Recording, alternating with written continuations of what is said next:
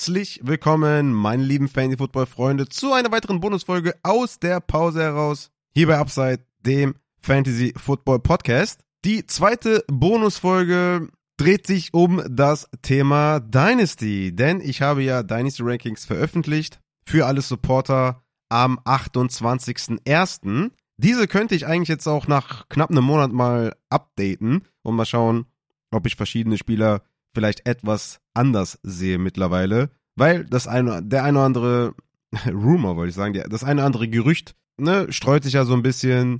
Die ein oder anderen Cut-Kandidaten könnten kommen demnächst, Free Agency und sowas. Und gerade wenn man natürlich Ende Januar Dynasty Rankings macht, ist es natürlich auch ein großes Rätselraten, Antizipation, gerade auch bei älteren Spielern, bei eventuell Cut-Kandidaten, bei eventuell Trade-Kandidaten. Spielt alles so eine Rolle, deswegen macht es wahrscheinlich auch Sinn, die Dynasty Rankings nochmal abzudaten. Aber ich habe mir gedacht, diese Rankings heranzuziehen für eine Mailback-Folge zu den Rankings. Da sind, ich weiß gar nicht, wann ich das gefragt habe, aber wahrscheinlich so vor drei Wochen oder sowas. Da sind einige Fragen reingekommen und ich habe mir gedacht, okay, das ist eigentlich ein ganz schönes Format, wenn man in der Pause ist, ein, ja, so eine Bonusfolge dann für euch zu veröffentlichen. Wir gehen ganz easy rein. Ich stelle einfach die Fragen vor und beantworte diese und hoffentlich könnt ihr was aus diesen Antworten mitnehmen. Je näher wir natürlich auch zu den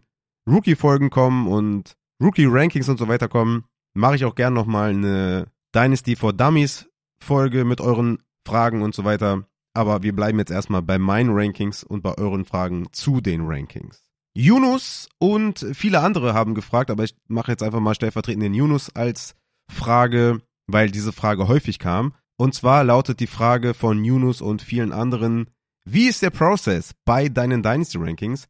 Wie bewertest du Alter, Rolle und bisherige Fantasy-Punkte? Das ist wie immer eine spannende Frage, die sich nicht einfach runterbrechen lässt, weil du in Dynasty sehr, sehr viele Faktoren hast, die eine Rolle spielen. Das größte Thema in Dynasty ist Antizipation zumindest für mich, wenn ich in die Evaluation gehe für Dynasty Rankings, ist das größte Thema Antizipation.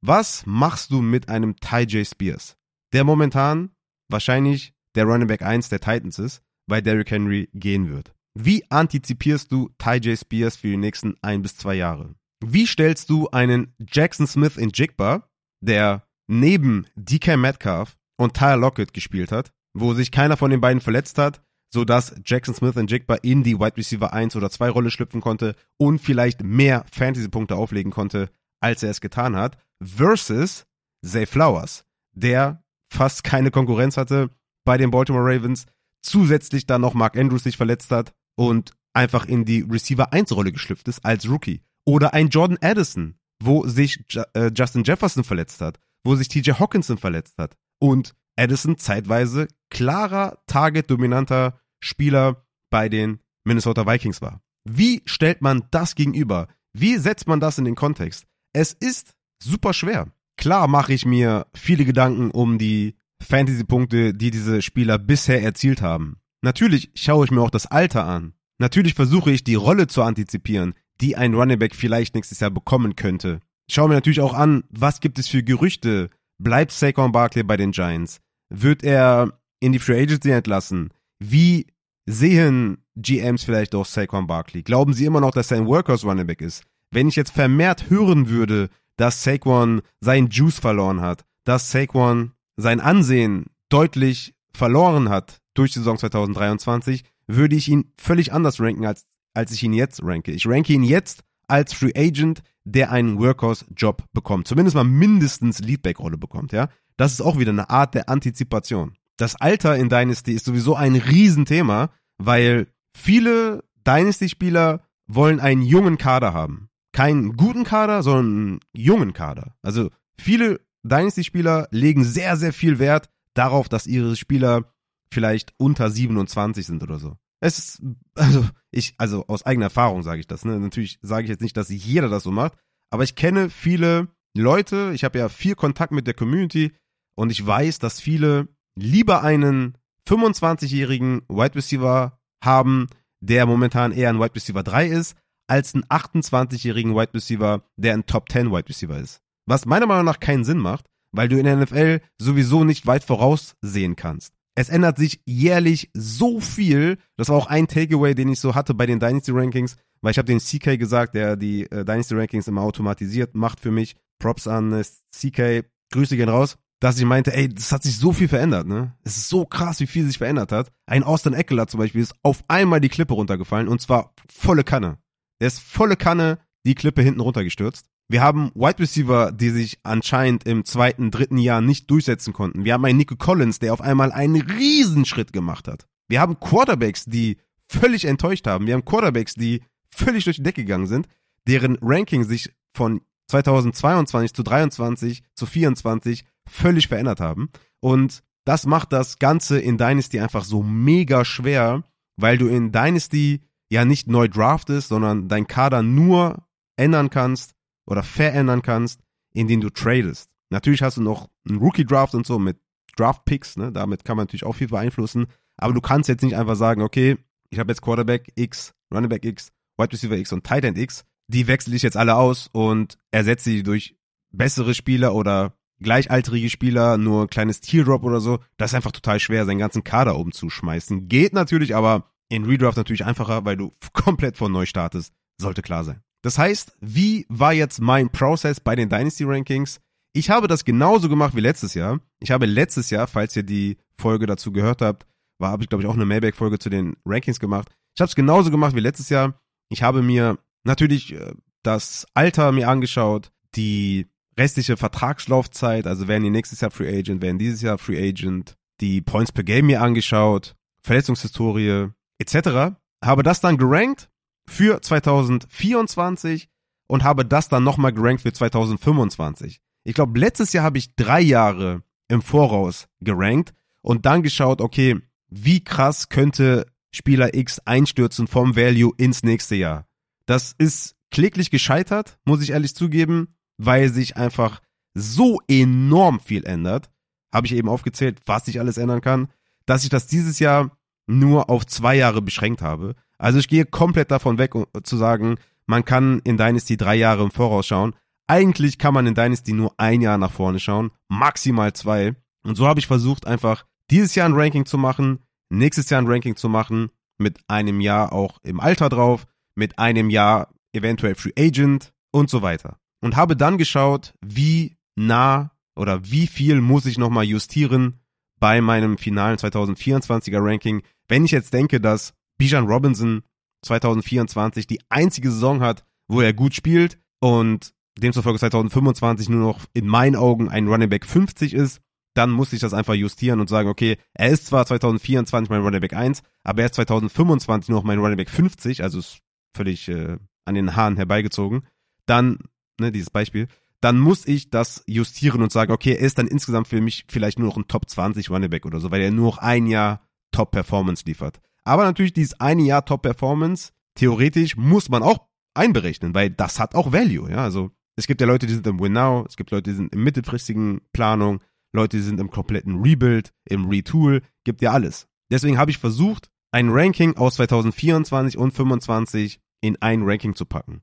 Was wir natürlich schauen müssen, ob das mir besser gelingt als das Jahr zuvor, beziehungsweise kann man eigentlich jetzt auch schon sagen, dass Dynasty Rankings völlig austauschbar sind und dass wir einfach sehr, sehr wenig wissen, wenn wir Dynasty Rankings machen, was die Zukunft der Spieler angeht. Die Spieler können Konkurrenz auf ihrer Position bekommen und es ist egal, ob wir hier von Running Backs, Wide Receiver oder Titans reden, die können Konkurrenz auf ihrer Position bekommen oder im Team bekommen. Ein Trey McBride könnte jetzt locker einen Malik Neighbors neben sich bekommen. Was das Talent von Trey McBride nicht schmälert, aber natürlich wird er etwas weniger Target Share sehen, Air Share sehen äh, Touchdown-Konkurrenz haben. Also das spielt eine Rolle. Ne? Natürlich ganz krass bei Running Backs, wenn wir jetzt sagen, Travis Etienne ist ein Top 10 Running Back in Dynasty. Ja gut, wenn die jetzt in der ersten Runde einen Running Back draften, dann wird es schwer für Travis Etienne, auch wenn die Tank Bixby, glaube ich, in der dritten Runde gedraftet haben letztes Jahr und das auch gar kein Faktor war. Aber einfach nur mal als Beispiel. Ne? Das Ganze natürlich auch für Wide Receiver. Wenn ein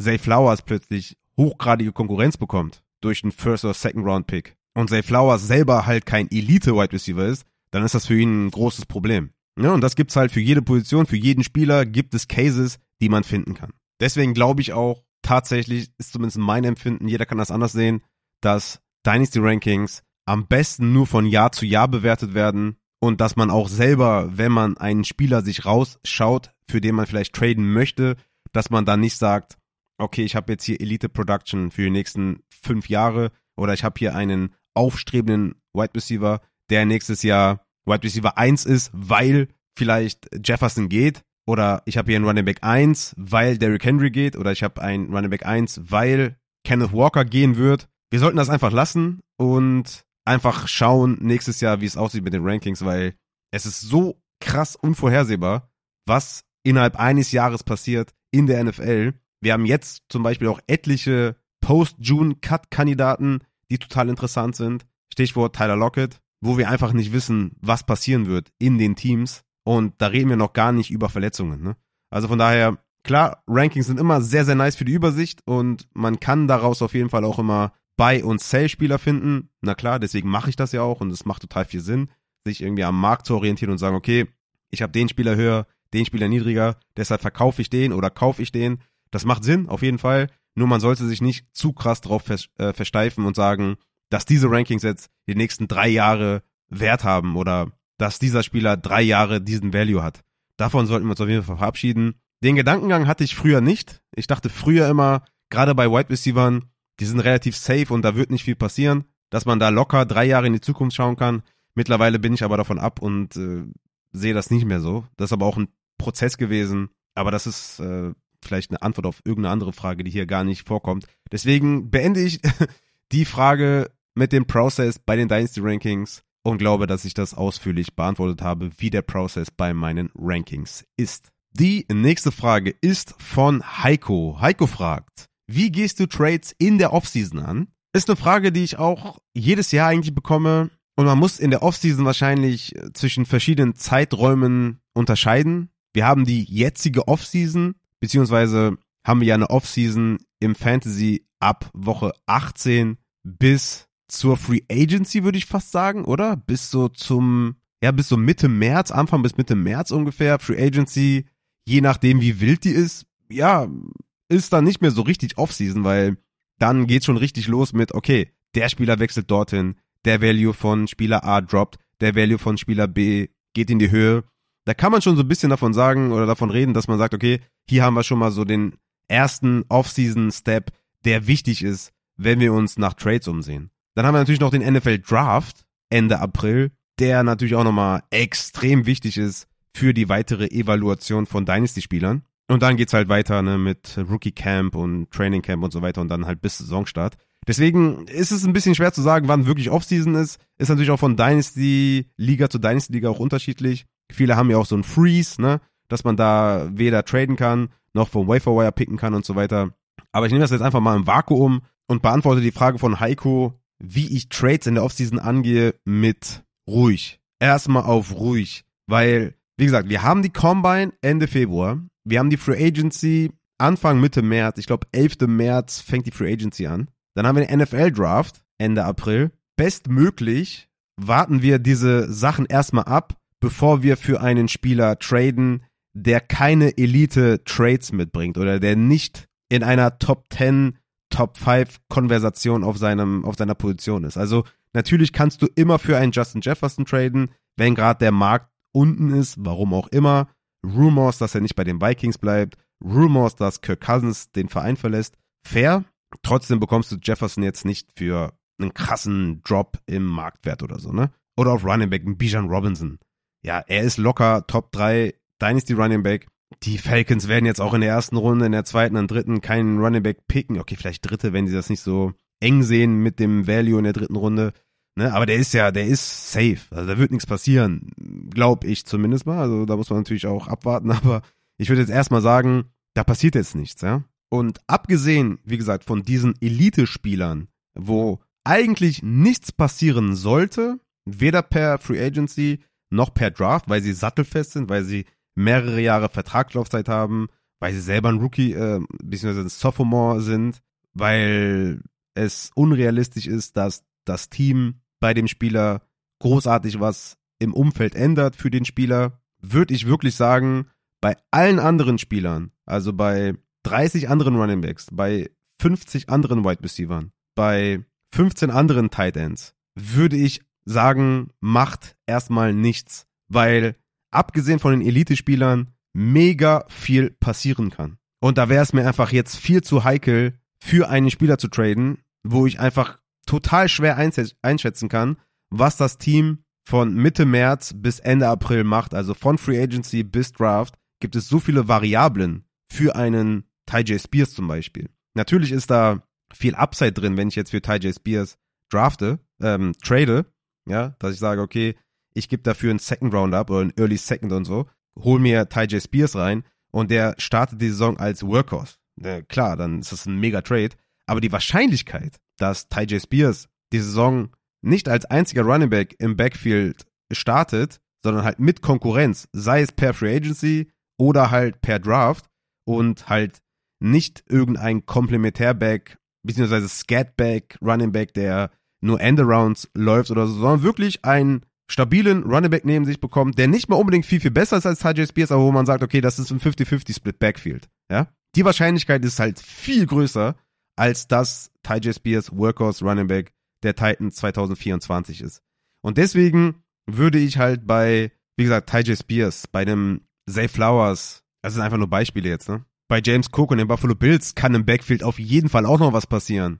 Josh Jacobs und Pollard werden Free Agent. Pacheco würde ich jetzt auch erstmal nicht anfassen, weil ich nicht weiß, was die Kansas City Chiefs auf Running Back vielleicht noch machen werden. Ja? Da kann man die Liste ewig lang ziehen auf Running Back. Aber auch bei Wide Receiver. Ein Jaden Reed, ein Rushy Rice, ein Zay Flowers, ein Deontay Johnson sind einfach momentan super schwer einzuschätzen, weswegen ich tatsächlich diese Frage mit erstmal ruhig beantworte. Also wie gehst du Trades in Offseason an? Erstmal ruhig, bevor ich nicht weiß, was wirklich passiert ist. Natürlich auch hier Antizipation ist wichtig und man kann durch eine gewisse Antizipation geile Trades einfädeln, aber das kann halt auch komplett in die Hose gehen. Und ich will lieber wissen, wofür ich trade, als mir vielleicht etwas schön zu reden, wofür ich trade. Ja? Also ich hätte schon gerne, wenn ich für einen Spieler vielleicht einen First ausgebe, hätte ich schon eine gewisse Stabilität im Prozess als wirklich nur eine wilde Spekulation oder sowas. Es kann gut gehen, ja. Beispiel Ty J. Spears eigentlich ganz geil,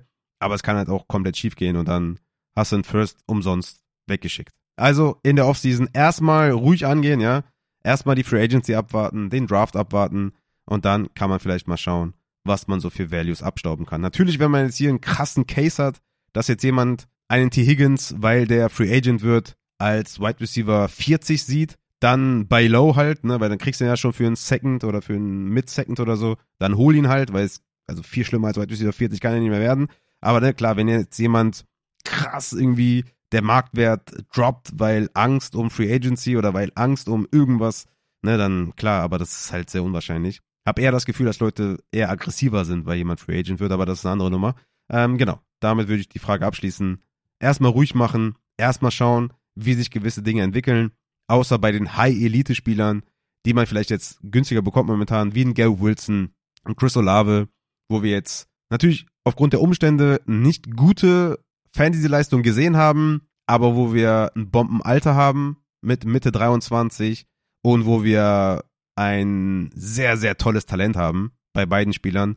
Da kann man auf jeden Fall mal günstig kaufen oder mal anfragen, was so geht. Ansonsten, wie gesagt, würde ich erstmal die Füße stillhalten. Die nächste Frage ist von Marvin, der sagt, mir ist aufgefallen, dass du die Tight Ends im Overall Ranking relativ niedrig hast. Deckt sich die Evaluation dann mit deinen Aussagen aus der letzten Redraft Tight End Folge? Da muss ich zunächst sagen, dass ich mir bei den Dynasty Rankings oder auch bei den Redraft Rankings, dass ich mir da selten die Overall Rankings anschauen würde. Gerade auch wenn es ums Draften geht, würde ich immer vor allem auch in Dynasty mit Tiers draften. Ne? Deswegen habe ich die Tiers ja auch dabei. Auf Quarterback, Running Back, Wide Receiver und Tight End. Diese Positionsgruppen sind alle in einzelne Tiers unterteilt. Und ich würde auch damit draften. Es ist viel, viel einfacher, eine Übersicht zu haben mit den Tiers, als mit den Overall Rankings. Mit Overall Rankings kann man so, so viel falsch machen. Du kannst dir zu viele Tight Ends ins Boot holen, zu viele Quarterbacks ins Boot holen weil du gerade denkst, okay, der Value vom Spieler liegt gerade da, laut den Rankings, dann hole ich mir den vierten Titan ins Team bei einer One-QB-Liga in Dynasty zum Beispiel. Das macht wenig Sinn. Genauso auch mit Running Back und Wide Receiver, wenn du schon fünf Wide Receiver gedraftet hast und der nächste im Overall Rankings auch wieder ein Wide Receiver, dann pickst du nicht noch den sechsten Wide Receiver. Also du kannst da einfach sehr, sehr viel falsch machen und solche äh, Overall Rankings würde ich eigentlich, wenn überhaupt, nur zum Trade Value benutzen. Ja, dass man einfach schaut, okay, ist Evan Kamara wertvoller als Jerry Judy, ne? zum Beispiel einfach nur. So, dass man da einfach eine, eine bessere Übersicht hat oder so. Ansonsten würde ich Overall Rankings komplett vernachlässigen. Ich weiß, dass viele von euch sich trotzdem immer auf Overall Rankings stürzen und sich daran orientieren. Nur, wie gesagt, mein Approach ist da auf jeden Fall anders. Overall Rankings maximal für Trade Value benutzen. Und selbst da, bei Trade Values, kommt es so, so krass darauf an, in welchem Modus du bist in Dynasty, im Rebuild, im Retool, als Contender. Wie sieht deine jeweilige Position aus, für welchen Spieler du gerade traden möchtest? Brauchst du da überhaupt den Running Back oder Wide Receiver auf der Position? Also da kommt es auf so viele Sachen drauf an, dass ich auch Dynasty Calculator äh, Geschichten nicht empfehlen kann. Und eigentlich kann ich da auch nicht empfehlen, dass man nach Overall Rankings irgendwie Trade Value komplett berechnet. Das ist sehr, sehr schwer, hängt von vielen Faktoren ab. Aber mit Sicherheit sollte man mit Overall Rankings nicht draften, sondern immer mit Tiers draften. Und ich habe bei den Tight Ends zum Beispiel die Top 4 im ersten Tier sind Andrews, Laporta, Hawkinson und Trey McBride. Das ist mein Tier 1 bei Tight Ends. Und so würde ich halt auch rangehen und sagen, okay, vielleicht bin ich jetzt hier im Startup Draft in der vierten Runde, Pick 45 oder sowas. Okay, gegangen sind schon Mark Andrews, Laporta, Hawkinson, von mir aus Kincaid oder sowas. Und dann sagst du, okay, weißt du was? Ich sehe Trey McBride bei Raffas Rank äh, Ranking auf 70. Trotzdem schlage ich jetzt hier zu bei der 45, weil das ist der letzte Tight End aus dem Tier 1. So, und so draftest du, ja. Und ja, generell erstmal zur Frage von Marvin, dass die im Overall Ranking relativ niedrig sind. Stimmt nicht ganz, weil ich habe zwei Tight Ends relativ hoch. Ich habe Mark Andrews auf Overall 34 als Tight End 1 und Sam Laporta auf Overall 36 als Tight End 2. Das ist halt Ende dritte Runde für zwei Tight Ends. Danach habe ich einen großen Drop-Off, aber nur weil so viele Wide Receiver und vor allem auch Quarterbacks dazwischen sind, die ich momentan etwas höher gewichte, weswegen dann der Tight End 3 und 4 mit Hawkinson und Trey McBride dann erst Anfang sechste Runde wieder sind. Aber ich kann für TJ Hawkinson und Trey McBride größere Cases machen, warum ich die etwas niedriger sehe im Overall Gesamtergebnis als dann im Tight End Tier selber, weil ich glaube, dass TJ Hawkinson Saison 2024 schwer reinkommen wird wegen der Verletzung. Die Frage ist bei Hawkinson sowieso, wann der 2024 überhaupt reinkommen wird. Und bei Trey McBride hast du noch diese eine Gefahr, dass ein Malik Neighbors oder Marvin Harrison Jr. oder sowas dazukommt und dann, das wird ihm schon wehtun. Ne? Ich sage jetzt nicht, dass bei Mark Andrews und Sam Laporta das nicht passieren kann, aber hier ist wieder dieses Antizipation. Vom Talent her sehe ich Mac, äh, Trey McBride auf jeden Fall in derselben Höhe, aber ich habe das dann im Overall-Ranking, ist es halt dann, wie soll ich sagen, ist es einfach passiert, weil da einfach noch viele Wide Receiver und Running Backs dazu kommen, zwischen Sam Laporta und TJ Hawkinson, die einfach auch Value mitbringen, die dir Ligen gewinnen können und die dir auch äh, einen Kader formen können. Und es kommen halt auch noch viele Quarterbacks dazwischen, die eigentlich rausfallen. Wenn du sagst, okay, ich äh, gehe late auf Quarterback oder sowas, dann spielt das sowieso keine Rolle, ob da Quarterbacks dazwischen sind. Deswegen, ne, immer mit Tiers, Overall Rankings, mh, hm, nicht so meins auf jeden Fall. Trotzdem habe ich, wie gesagt, zwei Quarterbacks relativ hoch, beziehungsweise für mein Empfinden relativ hoch. Natürlich haben wir keine Kel wir haben ja keinen Kelsey mehr, Deswegen macht es ja auch keinen Sinn, in den Top 2 Runden äh, Tight zu picken. Und wenn ich hier mal bei Keep Trade Cut schaue, sehe ich, dass Sam Laporta overall auf der 12 ist, was natürlich ein brachialer Fehler ist in meinen Augen. An overall 12 ein Tight End zu nehmen oder zu sehen vom Value her, ist sehr wild. Also das deckt sich halt null mit meiner Erkenntnis bei den Tight End Recaps. Da würde ich jetzt zustimmen, wenn ich das jetzt so gerankt hätte. Laporta auf 12 und Mark Andrews auf 48 overall bei Keep Trade Cut, da würde ich sagen, okay, du hast recht, weil ich habe ja schon berücksichtigt, dass wir eine enge Tight End oder einen engen Tight End Block haben. Ne? Ich habe McBride auf der 70, Hawkinson auf der 67, auf 72 Kittel, auf 76 Kincaid, auf 83 Pitts, auf 92 Kelsey, auf 93 Engram.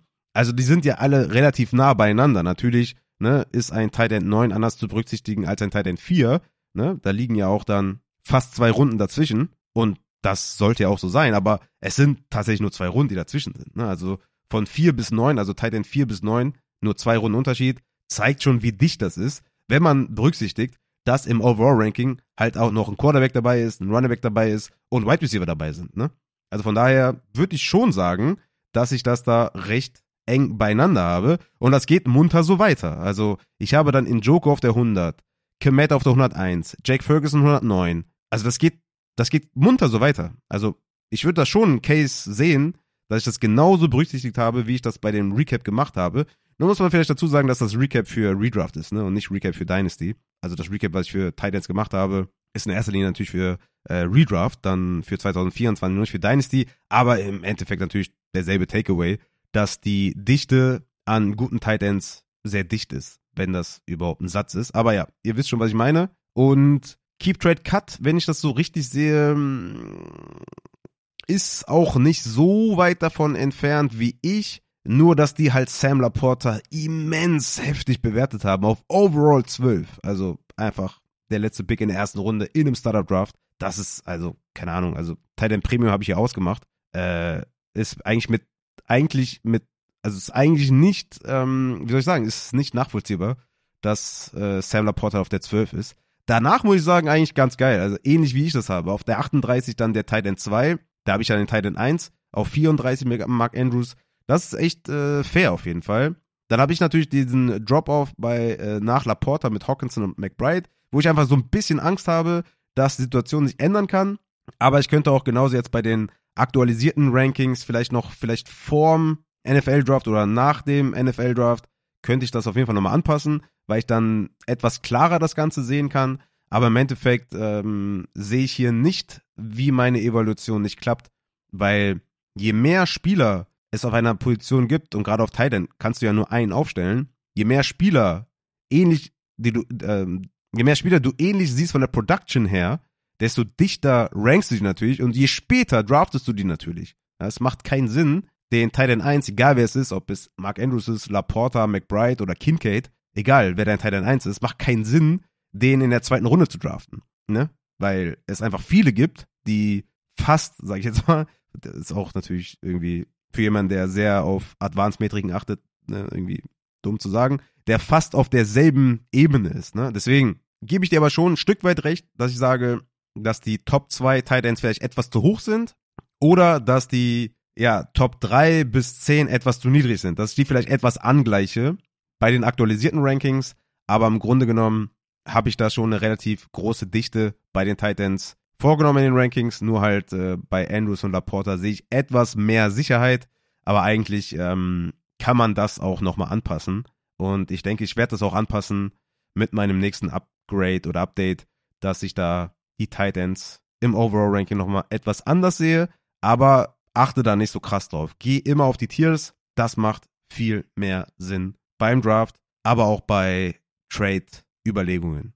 Auch die heutige Bonusfolge wird euch präsentiert von Holy. Holy ist der offizielle Partner von Upside Fantasy und Holy hat ab heute, den 26.02., zwei neue Geschmäcker für die Energies. Zum einen ist das Watermelon Whale und zum anderen Thai Lime Tucan. Ich habe beide Sorten bereits getestet und kann nur sagen, die fügen sich nahtlos in dieses Sortiment von Holy ein, wo man einfach zuckerfreie Energy Drinks bekommt, die einfach mega fruchtig sind, einfach geil schmecken und gerade auch bei den Energy Drinks einem einfach einen mega Boost nochmal geben, einen tollen Wachmacheffekt haben. Ich war auch wieder echt begeistert von diesen zwei neuen Sorten. Gefallen mir persönlich sehr, sehr gut. Ich bin etwas pro Thai Lime Tukan, also so thailändische Limette. Gefällt mir etwas besser. Hat so eine schöne Säure, ist nicht so intensiv vom Geschmack her. Es hat so eine kleine Edge einfach nur über die Wassermelone. Aber ich finde beide Sorten auf jeden Fall richtig geil, ähm, dass die so ein Alleinstellungsmerkmal haben im Sortiment. Einfach nochmal eine schöne Ergänzung insgesamt. Es gibt super viele Geschmäcker, checkt das auf jeden Fall ab. Es gibt Mango Kiwi, Erdbeere, Mandarine, Blueberry Kokos. Es gibt so viele Sachen. Gerne abchecken. Ihr werdet es auf jeden Fall nicht bereuen. Die haben auch tolle Eistees, die auf Teebasis sind. Die haben tolle Hydration Drinks, wo mir auch schon einige gesagt haben, dass sie es zum Sport nutzen und das einfach auch einen guten Effekt hat. Also wie gesagt, ich kann natürlich auch immer nur sagen, was die Community mir Feedback gibt. Ne? Also wenn ihr negatives Feedback habt, und ich rede jetzt nicht von bestimmten Sorten, die euch nicht geschmeckt haben, weil Geschmäcker sind verschieden. Ich zum Beispiel habe noch keinen einzigen Geschmack gefunden, der mir nicht geschmeckt hat. Aber ich bin auch so ein Mensch, ich mag alles. Es gibt ja Leute, die mögen keine Mango, die mögen keine Erdbeere oder so. Ich bin ein Mensch, ich mag, ja, in der Vergangenheit hat mir das auch viele Kopfschmerzen bereitet. Ich mag alles. Ähm, aber lange Rede ohne Sinn, checkt das gerne ab. Wenn ihr negative Kritik habt, dann lasst mich das auch gerne mal wissen. Wie gesagt, alle Produkte sind zuckerfrei, vegan, made in Germany. Ihr müsst einfach nur sicher gehen, dass ihr meine Rabattcodes benutzt. Einmal Upside für 10% Rabatt auf eine Bestellung, wo der Warenwert sich auf über 50 Euro beläuft. Oder Upside 5 für 5 Euro Rabatt, wenn ihr zum Beispiel Probierpakete bestellt, lohnt sich das am meisten. Und am besten dann natürlich mit meinem Affiliate-Link, der unten in der Folgenbeschreibung ist. Ich bin mega zufrieden mit dem Produkt, trinke es fast jeden Tag Gerade auch natürlich bei nächtlichen Fahrten für den Tierschutz oder bei nächtlichen Aufnahmen für den Podcast oder jetzt gerade auch im ganzen Draft-Prozess, wo man Spieler scoutet. Da braucht man ab und zu mal einen Boost. Gerade bei den Energy Drinks, die geben mir einen enormen Boost, um wach zu bleiben, aufmerksam zu bleiben. Checkt auf jeden Fall gerne Holy mit meinem Affiliate-Link in der Folgenbeschreibung. Nutzt Upside für 10% Rabatt für alles über 50 Euro Warenwert oder Upside 5 für 5 Euro auf die Probierpakete zum Beispiel, da lohnt sich das am meisten. Damit unterstützt ihr mich natürlich oder Upside als Podcast, aber auch euch selber mit einfach geilen, freshen, leckeren Produkten statt irgendwelchen zuckerbasierten Getränken. Die nächste Frage ist von Just Incredible. Spears ist sicherlich interessant, aber man sollte nie vergessen, dass er, glaube ich, in einem Knie kein Kreuzband hat. Ob die Karriere da so lange geht, kann aber verstehen, wieso man ihn gerade hoch hat. Ja, Absolut, Just Incredible.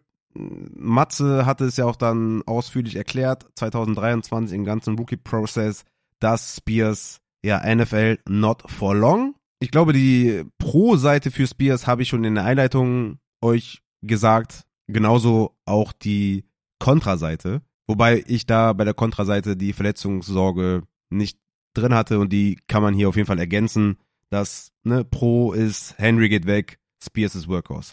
Contra ist, die Titans draften einen Running Back in den ersten drei Runden, holen vielleicht einen per Free Agency und Ergänzung dann von Justin Credible, was völlig zutreffend ist. Verletzungssorgen bei Spears. Wobei man sagen muss, dass es ja im ersten Jahr ganz gut funktioniert hat. Immerhin hat Spears mit einem 52-prozentigen Snapshare alle Spiele gespielt. Darf man jetzt auch nicht unbedingt unter den Tisch kehren.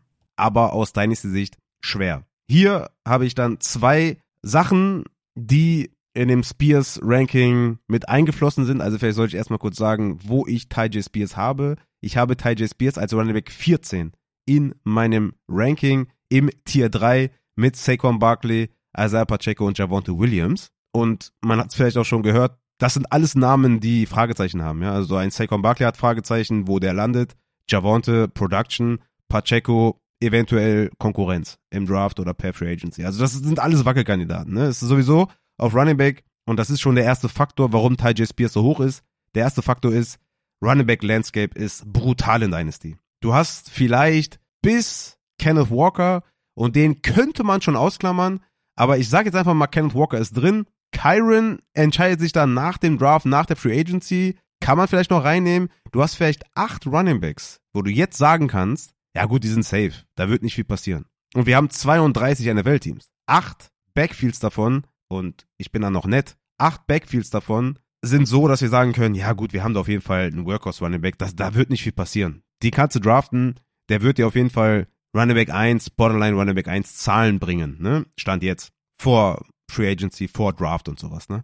Also, das ist ein Faktor, weswegen ein Ty J. Spears schon auf 14 ist. Das Alter ist natürlich großartig, der Spieler ist gut, beziehungsweise gerade im Receiving Game, was immer wichtiger wird, im Fantasy Football durch die ganzen geteilten Backfields, dass du übers Receiving die Fantasy-Punkte machst und übers Receiving deine Opportunity bekommst. Da war er natürlich ein Riesenfaktor. Die 52% Snapshare hat er vor allem auf Passing Downs bekommen. Er hatte 70 Targets, Platz 9 unter allen Running Backs. 52 Receptions, Platz 9 unter allen Running Backs. Er war auf Platz 11 in Sachen Receiving Yards. 14,7% Target Share, Platz 7. Yards created per touch, Running Back 5. Breakaway Run Rate, Platz 5. Also er hat auf jeden Fall Big Play Potenzial und war mit seinen 52% Snapshare schon Running Back 13 in Fantasy Points per Opportunity. Also mit einer Snapshare-Zahl, mit der man auf jeden Fall arbeiten kann in Sachen Sample Size. Also Running Back 13 in Fantasy Points per Opportunity muss man respektieren und muss man klar auf die Plusseite setzen. Das zur Production von Ty J. Spears. Und das alles in einem Jahr mit Derrick Henry als Rookie. Das darf man auch nicht vergessen. Die Umstände sind momentan gut und das ist der zweite Punkt, Antizipation, dass halt im Draft oder in der Free Agency nicht großartig was passiert. Also ich antizipiere bei Ty J. Spears, dass ein Komplementärback kommt und nicht ein Spieler, der ihn verdrängt. Also ich glaube, dass die Tennessee Titans vielleicht in der dritten Runde einen Running Back draften, der vielleicht ein bisschen bulliger ist, dass die Titans vielleicht in der Free Agency einen Running Back holen, der so ein AJ Dillon Type of Running Back sein könnte, ja, der neben Ty J. Spears eine Rolle hat, also dass es so ein 50-50 Split Backfield ist, das antizipiere ich bei Ty J. Spears. Und deswegen ist er auch nicht höher. Also, ich glaube, es gibt Rankings, die den deutlich höher sehen. Daher würde ich sagen, dass ich noch vielleicht konservativer bin. Zumindest mal, ja, also ich würde sagen, Top 20 ist schon fair. Top 12, wie gesagt, ich, man könnte sogar auch Cases finden bei ihm, dass man sagt, der ist ein Top 12 Running Back in Dynasty, weil das Landscape einfach mega krass ist und du stand jetzt einfach sehr, sehr wenig weißt vom Großteil der Backfields in der NFL. Du hast, wie gesagt, wenn man nett ist, acht Backfields, beziehungsweise sieben Backfields, die jetzt klar sind, was da Sache oder was da, ähm, wie sagt man, was da Sache ist, ne? wer welche Rolle sieht und so weiter. Und der Rest ist halt open. Der Rest ist offen. Komplett offen. Und da muss man einfach die Free Agency abwarten, den Draft abwarten. Und nicht mal danach werden wir genau wissen, wie es in der Hälfte der Backfields wahrscheinlich aussehen wird. Und sowieso haben wir total viele Backfields, die wahrscheinlich auch wieder im 50-50-Split enden. Und ja, deswegen nehme ich lieber einen Ty J. Spears für ein bis zwei Jahre. Wie gesagt, NFL not for long. Ja, aber Dynasty Rankings auch not for long, ne? Deswegen, es kann nicht einfach so viel ändern. Und das sind die zwei Punkte, weswegen ich J. Spears so hoch habe. Der erste Punkt, Running Back Landscape.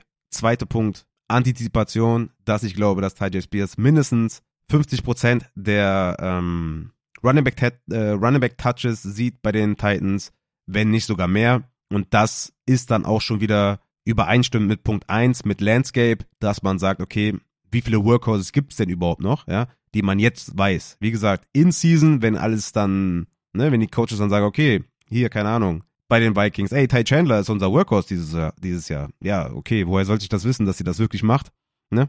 Also, bevor man nicht Woche 1 haben und sieht, welcher Running Back wirklich Workhorse ist, würde ich sagen, haben wir hier einfach viele Backfields, die 50-50 Split haben. Und daher oder deshalb sehe ich dann Ty J. Spears auf der 14, obwohl er natürlich Injury Concerns hat. Und die letzte Frage ist auch von Marvin, weil ich die eigentliche letzte Frage von Michael, wer meine Top Buy und Save Spieler sind, in einem gesonderten Podcast nochmal aufnehmen werde, ist dann für heute für die Bonusfolge der Marvin mit der letzten Frage und auch mit der vorletzten Frage. Also Marvin ist hier der sozusagen Co-Host hier und gibt den Ton an.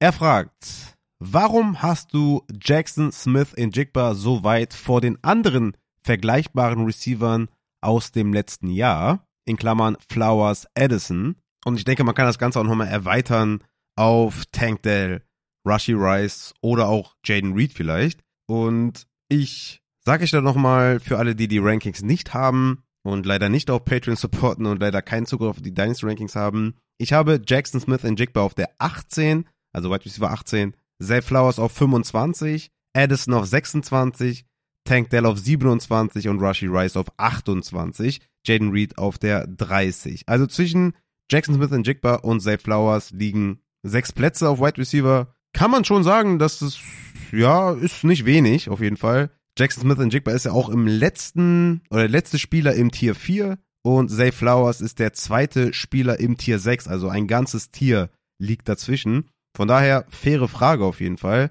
Und wenn man natürlich schaut, Zay Flowers, Points per Game, Jordan Addison, Points per Game, Tank Dell, Points per Game, bei dem ich wahrscheinlich noch am niedrigsten bin, der könnte auch in den aktualisierten Rankings etwas, in, etwas äh, steigen, nachdem ich da bei den Houston Texans etwas tiefer reingegangen bin. Rushy Rice hat ja auch eine tolle zweite Saisonhälfte. Und ja, warum hatte ich dann jetzt Jackson und Jigba so hoch? Vielleicht fangen wir erstmal damit an, diese ganzen Wide Receiver zu vergleichen. was die 2023 so geleistet haben. Da sehen wir zum Beispiel, dass Jackson Smith in Jigba unter diesen fünf Wide Receivers, also JSN, Zay Flowers, Addison, Dell und Rushy Rice, mit Abstand die wenigsten Points per Game erzielt hat, mit 7,2, Zay Flowers 10,5, Addison und Rushy Rice mit 10,8 und Tank Dell mit 12,9. Bei den Targets overall hat er nach Tank Dell, der 75 hatte, aber auch viele Spiele verpasst hat, hatte Jackson Smith bei 88, John Addison 100,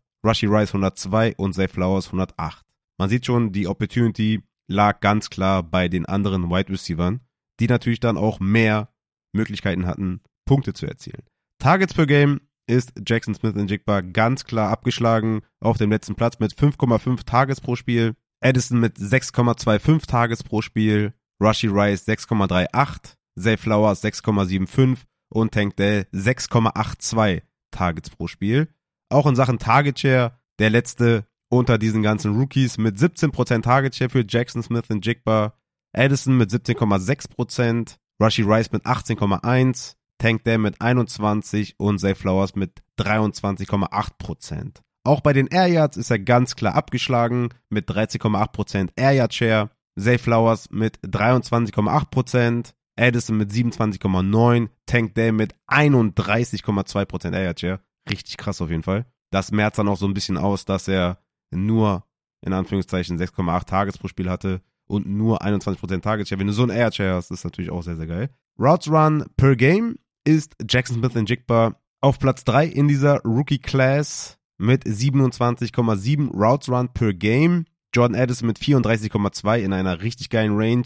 Zay Flowers mit 32,1 Routes Run per Game, auch sehr guter Wert. Tank Dell mit 27,4 Routes Run per Game, auch sehr, sehr schlecht, ähnlich wie bei Jackson Smith und Jigba, aber er hat diesen enormen Air Share, wodurch er halt total viele Touchdowns gemacht hat durch die Luft, total viele Air gefangen hat. Das fängt das so ein bisschen auf bei Tank Dell, dass er so wenig Routen gelaufen ist, aber er hat auch eine relativ kleine Sample Size, muss man dazu sagen. Und Rushy Rice noch mit 23,3 Routes Run per Game.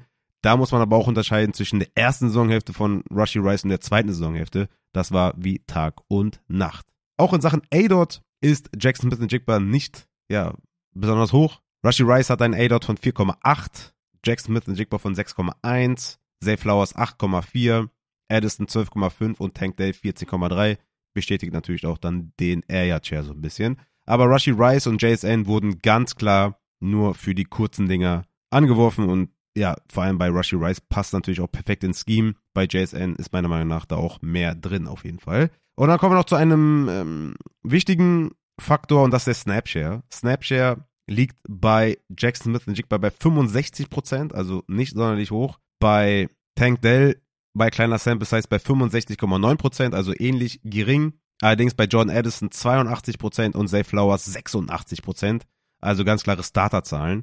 Und Rushy Rice ist noch bei 58,6%, aber wie gesagt, hier muss man erste und zweite Saisonhälfte klar unterscheiden. Und da hat er natürlich in der zweiten Saisonhälfte einen ordentlichen Boost bekommen, weshalb er überhaupt bei 60% landet. Also overall können wir festhalten, dass Jackson Smith und Jigba nicht ja, davon profitiert hat, dass neben ihm Tyler Lockett 16 Spiele gemacht hat, und DK Metcalf 15 Spiele gemacht hat. Er hat tatsächlich, wenn es sowas gibt wie Handcuff Wide Receiver, dann wäre das prädestiniert für JSN gewesen, dass er da in die Wide Receiver 1 oder 2 Rolle schlüpft, wenn sich einer von den beiden verlässt.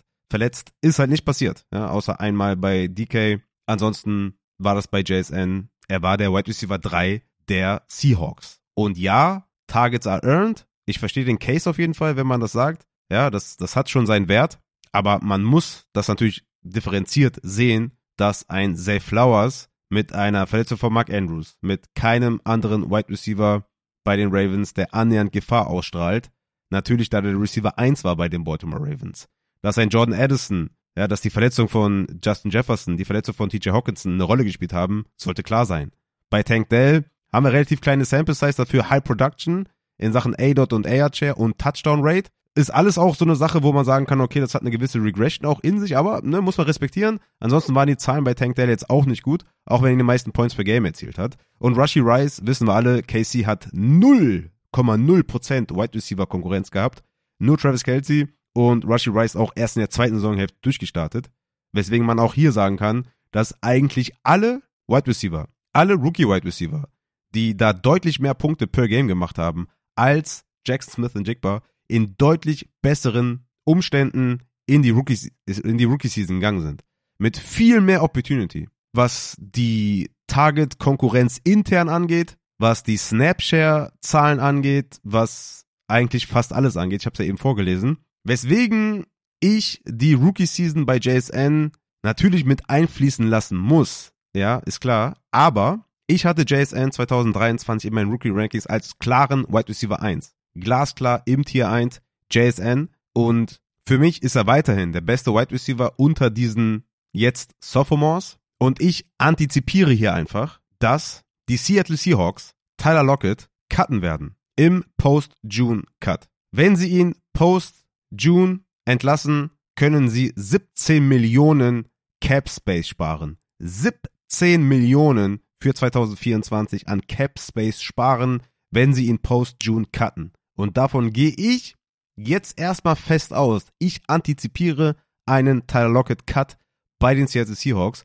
und habe deswegen Jackson Smith und Jigba höher als Zay Flowers, wo ein Mark Andrews zurückkommt, höher als Jordan Addison, wo ein, wo, ja, wo, man kann davon ausgehen, dass Justin Jefferson ne, zurückkommt und wieder ballt und ähm, dass Hawkinson im Verlauf der Saison zurückkommt. Bei Rushy Rice, gut, ich meine, die, die, die Chiefs haben jetzt den Super Bowl gewonnen, ohne festen Wide Receiver 1.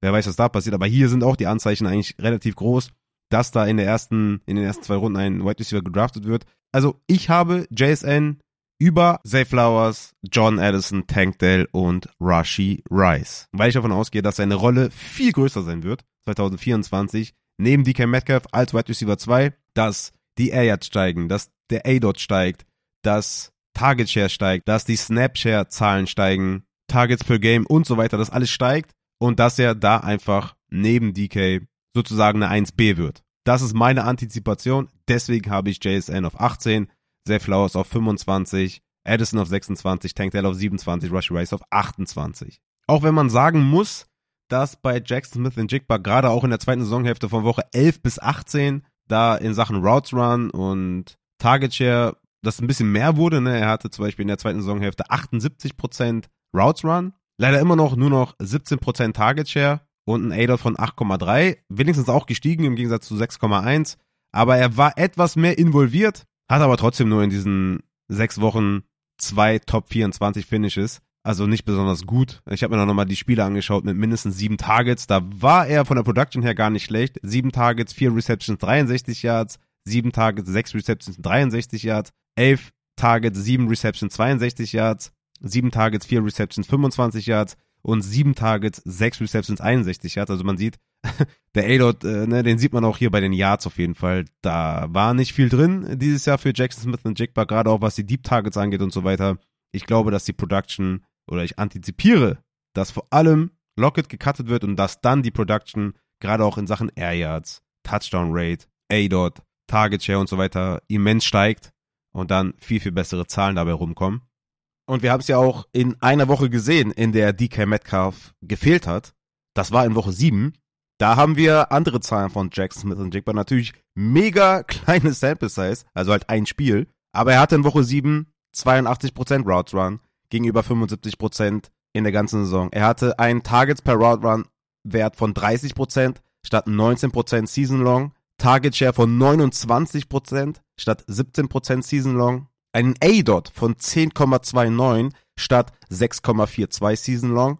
30% Air Share statt 14% und hatte tatsächlich ohne, ohne ähm, DK Metcalf die beste Saisonleistung in der Saison 2023 mit 14,3 Fantasy-Punkten, hatte sieben Targets, vier Receptions für 63 Yards und einen schönen Touchdown. Er hatte sogar in diesem Spiel einen Season-High-Wert bei den Whiteout-Pass-Snaps mit 54,2% und einen Season-Low in Slot-Pass-Snaps mit 45,8% was natürlich viel, viel besser für sein Spiel ist, wenn man ihn variabel einsetzt und nicht nur Slot-Only, wenn man noch mit Lockett und DK spielt. Ist klar, dass da natürlich viel mehr ähm, Möglichkeiten entstehen und dass der A-Dot dann steigt. Ja? Wenn du nur im Slot eingesetzt wirst, dann ist klar, dass viel natürlich behind the line of scrimmage, 1 bis 5 Yards und so, dass diese Targets dann auf dich warten und dass du dann versuchen musst, after the catch viel zu machen Und er hatte Season Long halt 70% Slot Usage und nur 30% Out Wide Usage. Und ja, das ist natürlich ein Problem. Und man sieht zum Beispiel auch bei den Yards per Route Run Werten, wenn er Outside eingesetzt wurde, halt in Woche 7 hatte er einen Wert von 2,74, auch Season High in diesem Spiel. Also eine gewisse, ähm, ich meine, klar, die Sample Size ist natürlich, ne, damit kann ich schwer argumentieren oder mich nur darauf verlassen und sagen, ey, guckt euch Woche 7 an. Aber es ist halt ein Indikator dafür, dass ich sage, ich bleibe dabei. Das Talent unter diesen Spielern, also ne, darin ist ja jetzt nicht Puka Nakur äh, mit dabei oder sowas, sondern halt diese Range, die halt der Marvin in seiner Frage hatte, bleibe ich dabei, dass ich ihn vom Talent her höher sehe als Edison, als Zay Flowers, als Rushy Rice. Und selbst wenn Lockett nicht gecuttet wird, 2024, ist Dynasty auch etwas, was man länger spielt. Und Jackson Smith und Jigba ist super jung. Der Mann ist 22 Jahre alt. Natürlich brauchen wir Production, auch in Dynasty, habe ich ja auch eingangs in dieser Dynasty-Folge auch schon gesagt, dass wir nicht nur auf Alter schauen sollen, sondern wir brauchen natürlich auch Production, wir wollen ja Ligen gewinnen, ja, ist ja klar. Aber trotzdem, sollte Lockett nicht gecuttet werden, haben wir noch 2025, wo ein Lockett gecuttet werden kann. Ja, oder auch Jackson Smith und Jigba vielleicht auch sich das noch mehr erarbeitet, mehr Target zu sehen. Weil 17% Target Share ist natürlich jetzt, wenn man darauf schaut und sagt, wir wollen Elite Production haben, jetzt kein Wert, der uns umhaut. Aber 17% Target Share mit DK Metcalf, mit Tyler Lockett, ist trotzdem ansehnlich, ja. Für die Konkurrenz. Mein Jordan Addison hat 18% Target Share. Mit viel, viel weniger Konkurrenz zum Beispiel. Also, lange Rede ohne Sinn. Ich verlasse mich weiter aufs Talent von Jackson Smith und Jigba. Auch wenn das Umfeld wichtig ist. Auch, ne, man sieht es ja auch bei Rushy Rice. Also, bei einer anderen Organisation als bei den Chiefs hätte ich ihm mit so einer Leistung auf jeden Fall nicht zugetraut. Und von daher, Jackson Smith und Jigba bleibt mein Wide Receiver 1 dieser Klasse. Abgesehen von Puka natürlich. Und Tank Dell muss ich wahrscheinlich noch ein bisschen adjusten in den Rankings. Aber es ist auch klar, dass wenn ich Dynasty Rankings Updates mache und Lockett ist immer noch under contract, äh, under contract für das Jahr 2024, werde ich Jackson Smith und Jigba auch etwas abstufen. Aber ich sehe ihn auf jeden Fall vom Talentlevel über Addison, über Zay Flowers und über Rushy Rice. Das ist die simple Antwort eigentlich, aber ich wollte es ein bisschen ausführen, warum ich zu diesem Ergebnis komme. Und das war's dann auch mit der zweiten Bonusfolge aus der Pause raus. Wie gesagt, checkt gerne Holy. Die zwei neuen Geschmäcker sind am Start. Nutzt dafür gerne die Rabattcodes von Upside. Und ansonsten würde ich sagen, stay tuned für die Dynasty Rankings Updates. Die werden jetzt demnächst kommen. Und ja, ich mache weiter mit Rookie Watch und gehe weiter in die Film-Grades. Und ja, wünsche euch dann soweit noch eine gute Woche. Hoffe, ihr hattet Spaß mit der Folge, dass euch das was gegeben hat auf jeden Fall. Und ich werde dann demnächst noch eine weitere Bonusfolge machen zu Buy- und Sell-Spielern. Das war ja noch gefragt, aber das mache ich nochmal als extra Bonusfolge. In diesem Sinne, mein Lieben, haut da rein!